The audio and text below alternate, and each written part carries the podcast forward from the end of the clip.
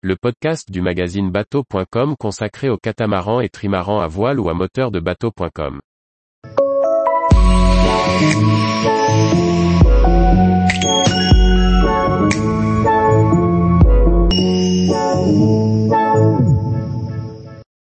Frapper une amarre à la côte.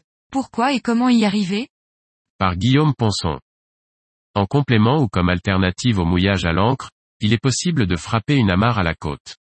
Pourquoi Avec quel matériel et comment aborder cette opération? Nous la réalisons pour immobiliser notre voilier dans un mouillage rouleur. Il peut y avoir plusieurs raisons de s'amarrer à la côte, l'impossibilité de jeter une ancre, un mouillage étroit dans lequel il faut immobiliser le bateau, ou pour des considérations écologiques. Dans notre cas, nous sommes mouillés dans une magnifique baie écossaise et souhaitons, pour notre confort, orienter le bateau face à la houle. Nous allons frapper une amarre à la côte pour répondre à ce besoin. Il est important de noter que seul le mouillage principal doit être garant de la sécurité du bateau et de l'équipage. Notre amarre ne doit pas supporter une tension supérieure à celle du mouillage principal. De plus, elle doit pouvoir être retirée à tout moment, sans danger. Un cas particulier est celui d'un mouillage sans encre. Dans cette situation, multiplier les amarrages à la côte permet de répartir les efforts. Cette configuration peut nécessiter beaucoup de travail et mériterait un développement dédié. La première étape est de choisir une amarre adaptée.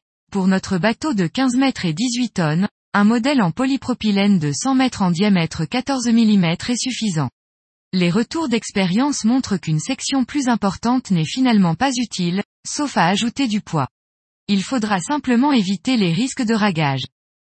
Les avantages du polypropylène sur le nylon sont sa légèreté, son imperméabilité, son coût et sa flottabilité. Cette dernière caractéristique la rend visible auprès des autres bateaux et facilite sa manipulation. En complément, nous emmenons un câble en acier ou en inox, ou mieux, une petite chaîne, l'annexe avec son mouillage et un petit bout.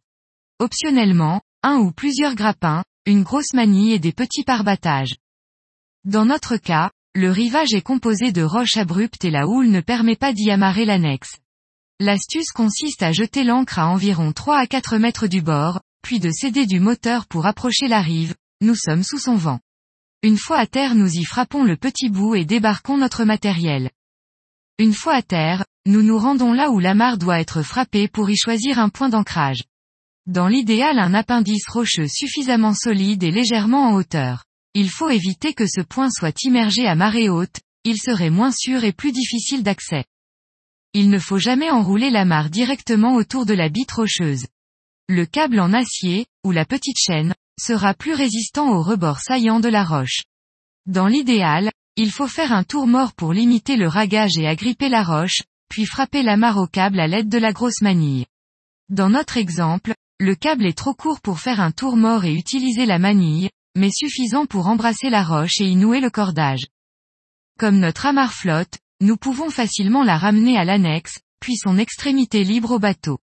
Nous avons environ 70 à 80 mètres à parcourir. Malgré le vent, cela se fait sans difficulté. Avoir une marge est utile pour faciliter l'opération puis procéder au réglage sur le bateau. Tous les jours, retrouvez l'actualité nautique sur le site bateau.com. Et n'oubliez pas de laisser 5 étoiles sur votre logiciel de podcast.